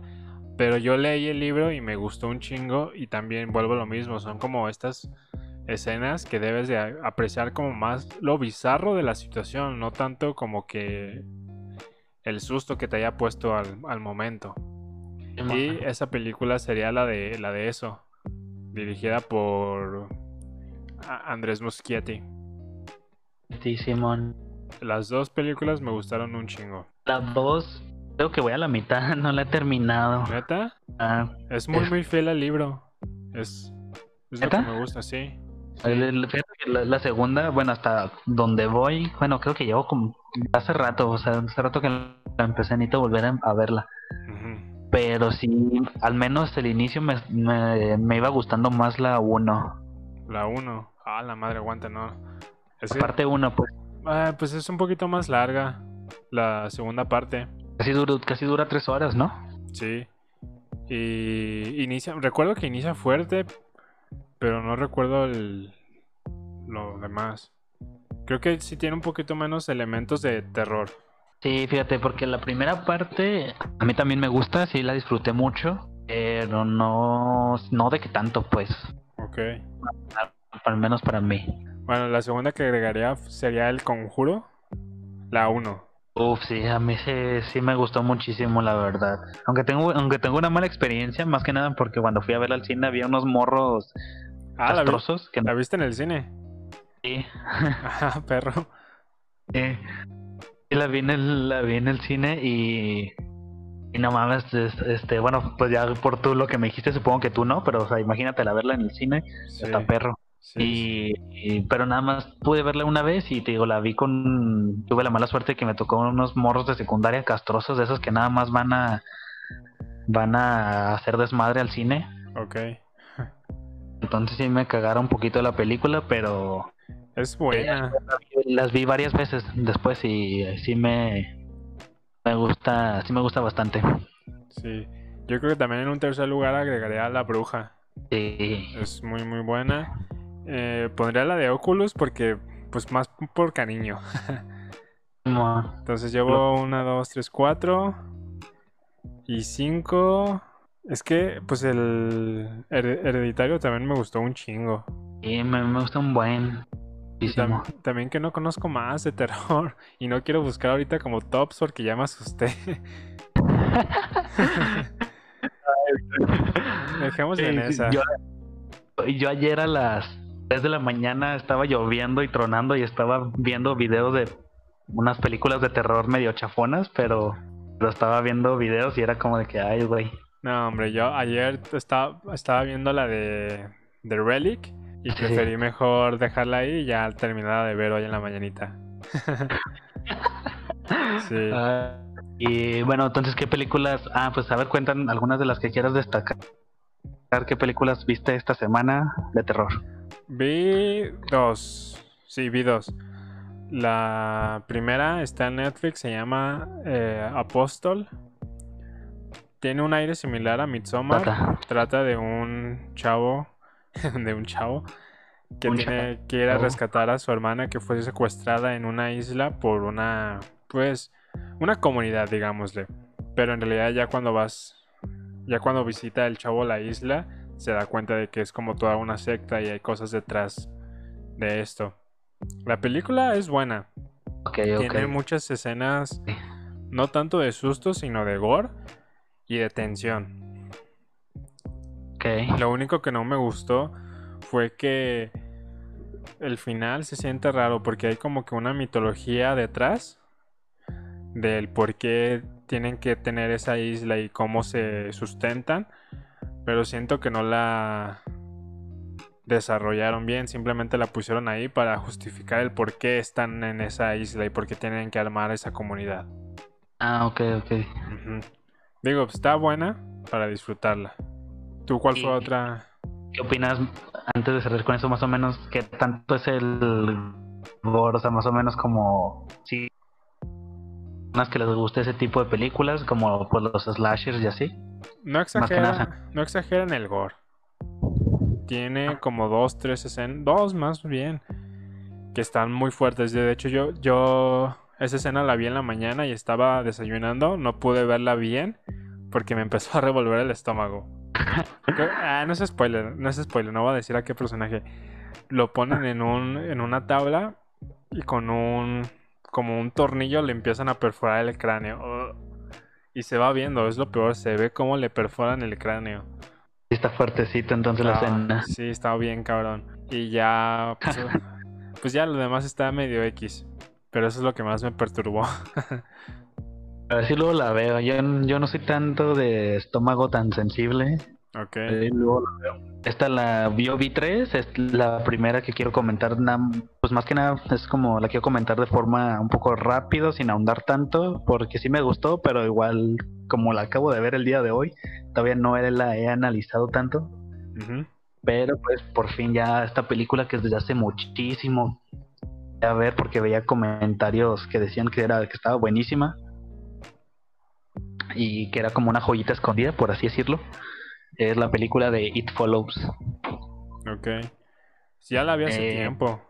¿La viste hace, re- ¿Sí la viste hace tiempo tú? Sí, ya. Ah, sí, yo había visto cachitos, nunca la, nunca la pude ver como completa o bien hasta el día de hoy. A Y ¿de pues qué trata? ya desde hace mucho tiempo quería verla, pero y, pues es- ahora se prestó perfectamente el pretexto del tema de esta semana. Y está, a mí me gustó mucho, fíjate, ya por al final no tanto. Cuando te mandé el mensaje a la mitad de que estaba buenísima, yo creo que disfruté más el primer acto que el segundo y tercero. Sí, a, a mí me pasó igual. Ya, ya al final, ya casi para el final dije, ay, güey, ya me- no me está gustando. Siento que plantean muy bien como lo que quieren contar y ya después vale madres. Y ajá, igual y eh, a ver si después ya la analizo mejor, pero más o menos una pequeña sinopsis para la gente que no ha visto It Follows, se llama en inglés.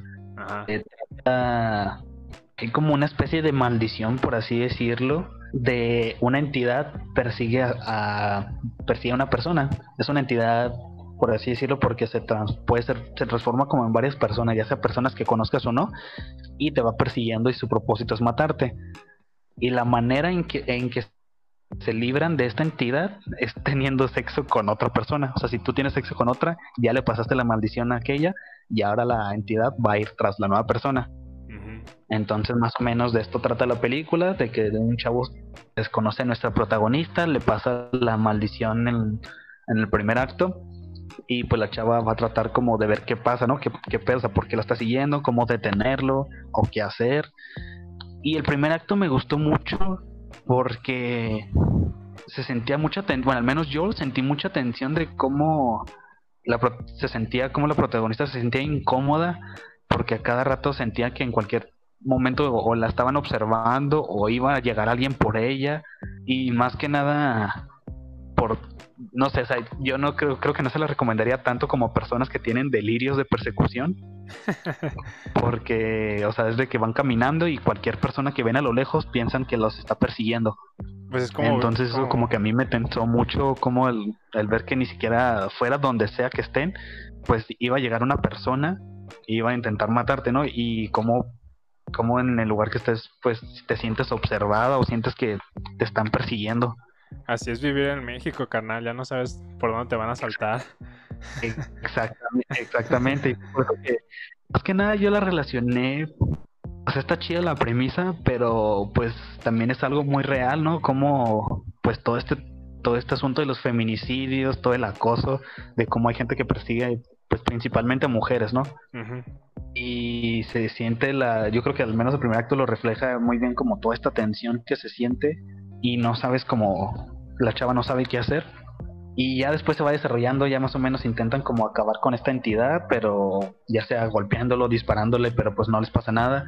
Y al final no, no sé, al menos no sé cómo lo sentiste tú, no sé si te acuerdas de cuando están en la piscina y ponen, ponen muchas cosas alrededor. No entendí para qué hicieron eso. Sí, ni yo. Bueno, ya chingue su madre el spoiler. Según yo, al final como que logran medio librarse de la entidad, ¿no? Porque al final creo que vuelve a la última persona. ¿Cómo? Ajá, o sea, no logran librarse al 100% de la entidad. ¿O sí? Eh, según yo no, porque... Eh, porque al final, la, escena final, van caminando el chavo, el, el amigo, novio de la protagonista, van caminando de frente hacia la cámara y de lejos se ve una persona que va caminando en línea recta hacia ellos. Entonces, y ahí se acaba. Entonces, pues te dan a. Es como final abierto, entre comillas, que en realidad no se liberaron de la maldición y todavía los están persiguiendo. Sí. Sí, sí, ya me acordé. Entonces, al final no, o sea, esa escena final no estuvo tan mal, sí me gustó. Pero como todo este tipo el clímax antes del final, no entendí para qué, o sea, van a una a una, a una piscina como un gimnasio de natación y la chava se mete en la piscina y ponen como cosas alrededor de la piscina como cosas eléctricas, no sé si querían electrocutar a la, a la entidad o no, pero al final la entidad no se mete a la alberca y después sí la disparan y se cae ahí y no sé para qué hicieron todo eso. Bueno, el caso es que ya para conforme se iba desarrollando ya la sentí un poquito más, más floja. Sí, pues a mí me pasó igual. Y pues no, no sé si quieres agregar algo más de la película. Y me iban planteando una buena cosa en cuanto a cómo hacer sentir esta tensión de ser observado y que alguien te persigue. Pero después ya siento que no, no, no terminó como de concretarse. Y nada más. Ok. Y yo, otra, bueno, la última película que vi de, también del género se llama eh, The Relic o Relic. Es una película australiana dirigida por Natalie Erica James. Eh, básicamente va de una, eh, una señora que desaparece un día de su casa y nadie la encuentra, ninguna de sus, ni su hija, ninguno de sus hijos y pues están preocupadas y van a buscarla a su casa. Total que no aparece, levantan el reporte y misteriosamente llega así de la nada, pero no habla del tema. Y conforme avanza la película, pues vas viendo que la señora va envejeciendo, pero no sabes realmente si es la vejez o alguna enfermedad lo que causa cierta locura en, ella o que algo raro pasó por esta desaparición que no, no explican nada. Ah, ok, ok. Como un poquito psicológico. Ajá. Sí, de hecho, no explican mucho. Hay un. Hay, hay una parte que se da a entender que hay otra. Como en, en Oz. ¿Te acuerdas de esa película? No la he visto. Ah, bueno. En esta película de Relic dan a entender que hay como una casa igual a la que. O sea, como una doble realidad. Y a lo que yo entendí es que la abuelita mala, digámoslo de esa manera, fue a la, a la casa de la abuelita normal y ahí es cuando empieza a ocurrir todo lo raro. Pero nunca se explica bien. Lo que me gustó de la película es que sí crea un ambiente de tensión en toda, toda, toda la película. Tiene escenas como que tratan de dar, explicar una, pues lo que pasó con la abuelita, pero en realidad no, no deja nada claro. Eso tampoco me gustó tanto. Ah, ok, pero ¿lo sentiste necesario? Eh, no, la neta no era necesario porque no me estaba explicando nada. Simplemente ah, son como que collage para que se viera bizarro. Lo que me gustó mucho es como ya el mensaje en general de la película porque hace como una referencia a lo que es el envejecer y todo este proceso. Y al ah. final te deja en claro que la película iba de eso. De el amor de, de hija y de madre. Pues siempre vas a querer a tu mamá conforme vaya envejeciendo y conforme la puedas ir perdiendo. Eso es lo que me gustó de la película. Ok, bueno, por, por eso también es una suena interesante. Eso lo desarrollaron muy bien, pero pues hay cositas que no que la, pueden estar de más o no las entendí. Pero en general está bien la película. Está un poquito más psicológica. Ah, para luego checarla. Pues sí. ¿Tú cuál fue la otra que viste? Y bueno, este también, bueno, y eh, como ahorita te decía antes, la de The Birds de Hitchcock y vi Suspiria el remake. Primero que quiero comentar también un poquito así la de la de The Birds para al final comentar contigo la de Suspiria el remake porque también pues ya la porque ya la, viste.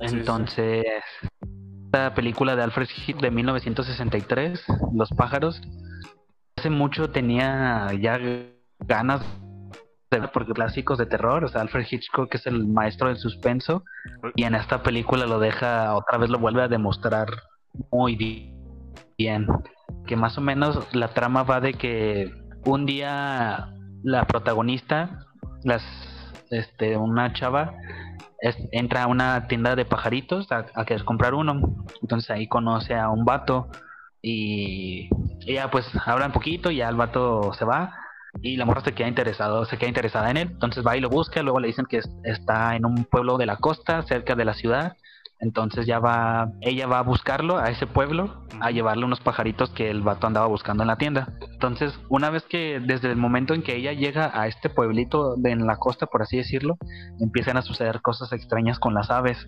O sea, por ejemplo, em, al principio una gaviota la ataca a ella, después, después empiezan a, comportarse de forma muy extraña los, unos cuervos que andan por ahí y, y así, de, y, cada vez los ataques son como, como de mayor número de las aves y más intensos.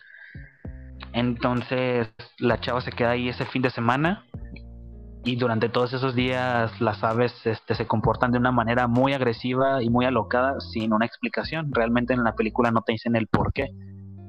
Ok.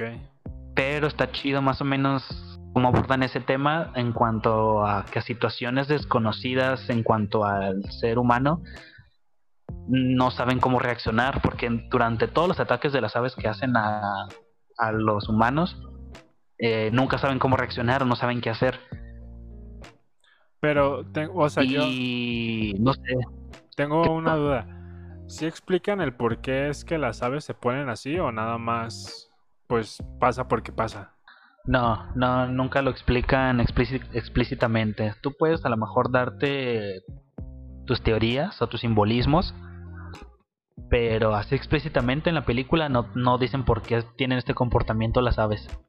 Y neta, hay una escena, tiene, tiene varias escenas de tensión bien chidas y de suspenso más que nada, que es porque esto se conoce a Alfred Hitchcock. Hay una escena, güey, donde das de cuenta que la morra pues está quedando en la casa del vato, ¿no? Se está quedando a dormir. Ahí vive su hermana menor y, su mamá. Entonces hace cuenta que ya después de algunos eh, ataques de los aves, la mamá del protagonista del vato le dice a la morra que si puede ir a buscar a su, a su hija a la escuela porque está preocupada. Ok. Entonces hace cuenta que la morra va y pues la, la chavita está en clases, entonces ella se sienta a un lado de la, a un lado de la puerta como en una banquita y detrás de ella hay unos juegos para niños como un pasamanos, resbaladillas y cosas así. Ajá. Entonces, esta escena la construye de una manera muy bien Hitchcock para dar suspenso, de una manera que este la chava está volteando hacia enfrente y los juegos están hacia atrás. Entonces, ella en lo que está prendiendo un cigarro para esperar a que la salga la, la hermana menor, de repente, no sé, hay un encuadre hacia ella y, y luego de, de, repente hay un corte hacia los juegos y así se la van llevando en un 1-2, 1-2. Y cada vez que van haciendo un, corte a los juegos, cada vez van llegando más aves y más aves. Y son cuervos. Son cuervos grandes, negros, y van llegando más hasta que de, eh, de repente está repleto de, de cuervos y están detrás de ella y ella no se ha dado cuenta. Madres. Entonces se siente un chingo de tensión porque ya, ya nos enseñaron varios ataques de las aves y lo que pueden hacer. Sí, es... de ahí o, o, voltea, date cuenta, amiga, date cuenta. Es que Hitchcock tiene una frase, o sea, muy, muy explícita lo que estás contando de que... La mente del suspenso, a ver, a ver, amigo Octavio. Ay, la voy a parafrasear porque también no me acuerdo exactamente. Y no, yo tampoco. Para generar suspenso eh, tienes que poner una bomba debajo de, tu personaje, pero tu personaje no tiene que saberlo. El único que tiene que saberlo eres tú como espectador. O sea, tiene, o sea, como director tienes que mostrarle al espectador que hay una bomba, pero el vato no, no sabe. Y eso va a generar el suspenso de que tú quieres que el vato se mueva, porque si no, va a morir. Y pues es tal cual como estás, me lo estás contando de esta, de esta película de pájaros. Exactamente, es, es a lo que iba, o sea, es, así como explica el suspenso Hitchcock. Es dar información al espectador, pero a tu personaje no. Es un poquito la diferencia del, del terror. Creo que en el terror pues, no le dan información ni a ti como espectador ni al personaje. Entonces, aquí en este suspenso, pues de verdad que se siente bien tensa esa escena. Y mientras yo la veía, era como de que, güey, no mames, así me puse tenso y está muy y escenas así como esa y otras para el final no mames hay un se siente no no mames me gusta un chingo es una joyita esta película. Yo, creo que esa la veo mañana sí se me antojó. Y la neta está perro y, está chido como porque por ejemplo a lo largo de mi vida sí, sí he conocido amigas o personas que me han dicho que le tienen miedo como a las palomas o a los pájaros. Güey los cuervos sí están cabrones Ajá, exactamente. Y yo era como de que, güey, pues no mames, ¿por qué te dan miedo, no? Pero. Aunque eso sí, fíjate que los cuervos siempre me han perturbado. Y en esta película, pues más todavía. Y después de ver esta, es como de que. Ya es como de que, ay, güey, ya entiendo como por qué te dan miedo. O, ya, o cada vez que salga a la calle, los estaré vigilando. Pues es que. Edgar, pues Edgar Allan Poe ya tenía su trip con los cuervos. Ah, pues el del cuervo. Y también, es una pendejada, pero lo escuché en el podcast de La Hora Feliz. Ah.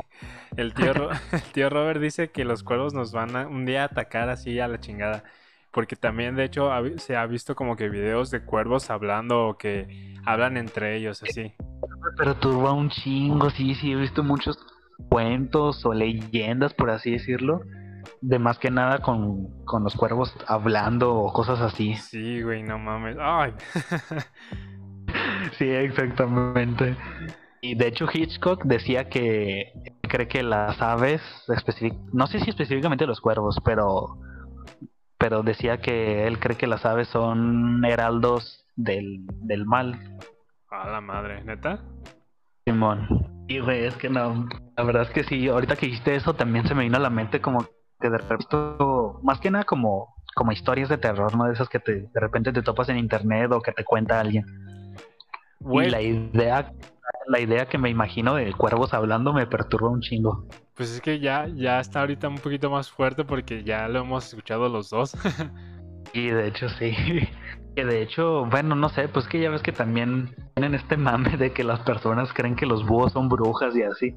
Pues también. O sea, a mí me dan miedo los búhos. Hay un, recuerdo bien un video en Facebook de un búho así normal que lo graban, pero como que después extiende sus plumas y toma un aspecto bien tétrico que da un chingo de miedo. Pero bueno, no, no la encontré. Pero sí las aves tan raras. Sí, están raras. Entonces sí, sí te recomiendo esta película a ti y a toda la gente que no la haya visto. La neta, hay, hay escenas en las que sí dan risa, entre comillas, porque pues ya es del 63 y hay algunos efectos que pues ya tú dices, no mames, ¿no? Pero para la época hay varias escenas que tienen muy bien logradas en cuanto a efectos especiales. Pues sí, me la, voy, me la voy a aventar mañana. está chida. Y ya de la última película que viste, ¿cuál fue? Y última película que vi fue Suspiria, eh, Luca Guadagnino, director de Call Me By Your Name, del 2018. No, no mames, ¿la, ¿la dirigió el mismo? Sí, ¿no sabías? No. Y es por eso que mucha gente como que estaba tan a la expectativa de esta película porque acababa de hacer Call Me By Your Name. Órale, no sabía. Y... ¿Te gustó? Cosa, ¿tú, ya, viste la... Original. La original. El remake. Y la neta... Sí, sí puedo decir que sí me gustó, pero... Pero no, para mí no hay, comparación. Ok, es que a mí... Tiene cosas tiene escenas muy bien logradas o no, para mí no.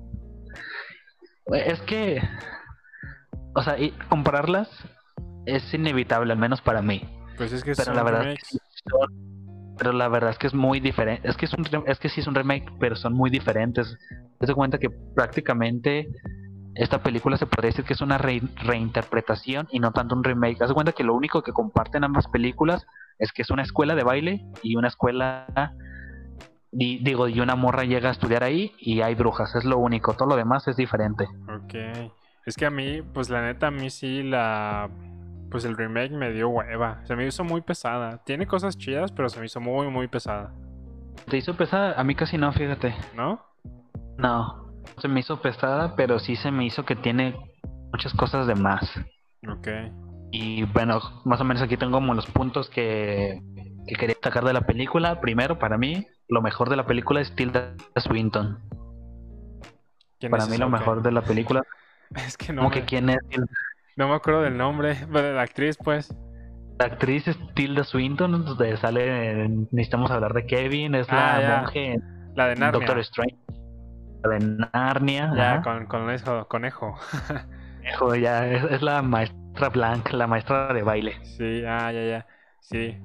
Sí, sí, sí. Eh, para mí fue lo mejor. Este, no sé si sabías que en esta película ella hace tres papeles. El, pues la maestra, el demonio y cuál otro. Ah, y el viejito. Viejito, güey, o sea, no mames, el viejito ni parece ella. No, no parece. Esa actriz se me hace bien multifacética, no sé. Es, bien multifacética para mí Tilda Swinton, ay, no sé, hay veces que se me olvida. Ajá. Es que existe, pero por pendejo, pero, o sea, para mí las mejores actrices que hay, o sea, es muy multifacética y aparte, es que pedo, o sea, merece todo en este mundo Tilda Swinton. Ya sé. ¿Y cuál es, cuál es otro punto de los que destacaste? Eh, digo, para mí es un poquito más dar tantos spoilers de la original para cuando la veas. Pero por ejemplo, a comparación, no sé si has visto fotogramas de la original. Pues he visto que la fotografía es muy, o sea, de luces muy fuertes, rojos y así. Te das cuenta que en la original eh, eh, que domina más la, la forma que la sustancia, por así decirlo. Es como, es como si boom. o sea, ¿sí escuchaste? Sí, sí, sí, sí. Ah. bueno, o sea, es la forma más que la sustancia. ¿A qué te refieres? A que relativamente la historia es simple, entre comillas. Ah, ok. Pero lo, lo, lo que más destaca, o sea, sí llama la atención que sea una escuela de brujas y que tengan como todo este ocultismo, pero la verdad es que lo técnico resalta de manera impresionante a comparación de lo narrativo, porque neta, o sea, casi cada fotograma cada fotograma de Suspiria original para mí es, increíble. Dilo, dilo, es arte. Es, es arte, es una joya. escucharme mamador. o sea, neta, la paleta de colores contiene colores muy vivos y que ayudan mucho a contar las cosas. El soundtrack, no mames, el soundtrack me encanta. Ok. Este, los... y por, por, ejemplo, a nivel narrativo, ¿es más rápida o más lenta que, que el remake? Es un poquito más. Es, es, es, poquito no más me... rápida. ¿Sí? Por, por, ejemplo, la original dura una hora cuarenta, güey. La, la Suspiria, el remake, dura dos horas cuarenta. Dura una hora más. Ah, una, sí, sí. o, una hora más. Una hora más. Y la, la, y la original te la echas en chinga. Y ni se siente. Entonces te digo. That, la, that's la... what I said. Exactamente.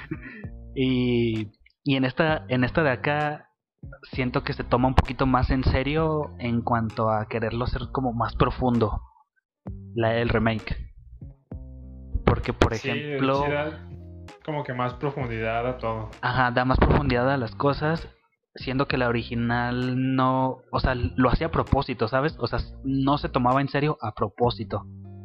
Tenía la libertad de mostrar escenas gore eh, este así aunque supieran que a lo mejor no estaban como tan bien hechas o que los efectos iban a envejecer mal.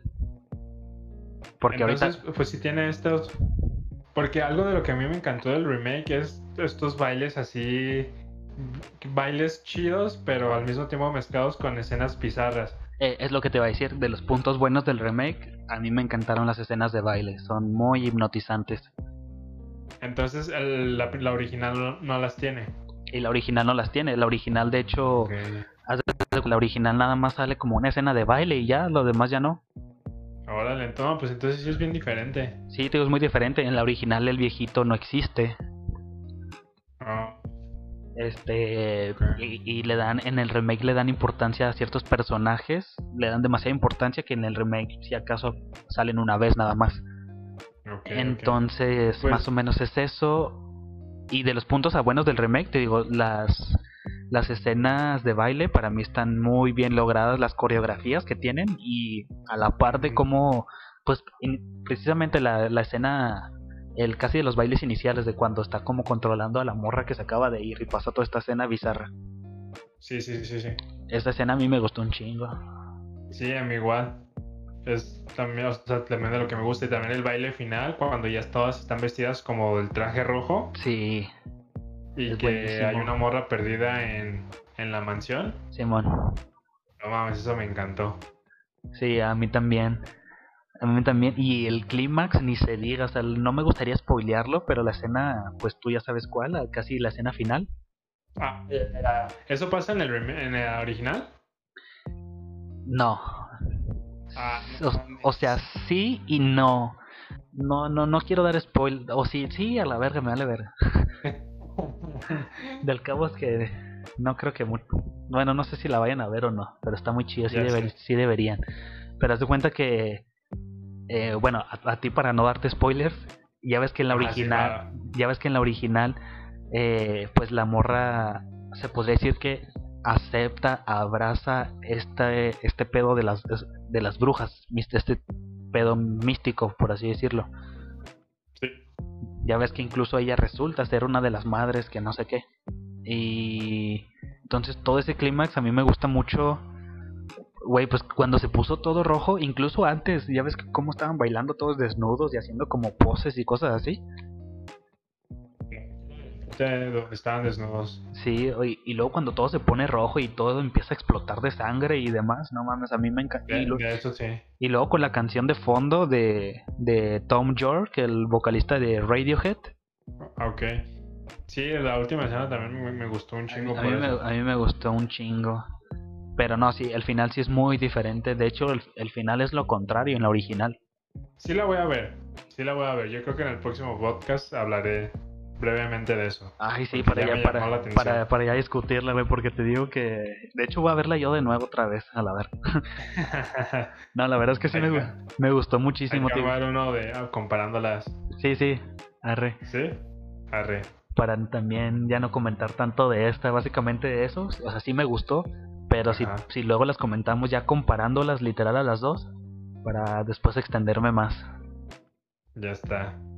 Pues, entonces, ¿tienes algo más que agregar? Este, pues amigos, ya casi, ya casi las dos horas tenemos otra vez, nos vale madre ya nosotros. dos horas. Ya no nos vale madre nosotros el tiempo, una disculpa. Pero Pues, pues, algo más que agregar. Yo creo que nada más. Pues que el género del terror. Pues siempre va a vender. Porque el ser humano es morboso. Y le va a interesar sentir estas sensaciones o emociones que siente al ver una película de terror. Porque algo así decía Gaspar Noé. Y también no me acuerdo quién más, dónde lo escuché pero decían que ver películas de terror es como una forma de acercarse a la muerte, pero de forma segura. Ah, pues sí. Pues nada, estás observando. Ajá, exactamente. Está- Es, es, Está es- chido eso. ajá, es experimentar adrenalina, experimentar miedo, experimentar perturbación, todo desde una forma segura. Entonces, es por eso que a la gente muchas veces, por eso- es por eso que el terror vende muchas veces, aunque sea barato. Sí, porque te has... O sea, de- aunque sea barato, experimentas el brinquito. Ajá, exactamente. Sí. Ya depende de muchas cosas de la gente, qué tipo de terror le gusta o que, o que no tanto. Si te gusta que simplemente des el brinquito a cada rato y realmente no haya tanta historia para dominguear. Pero yo creo que el género del terror ha tenido su buena historia y pues va pues para largo, ¿no? Las historias de terror.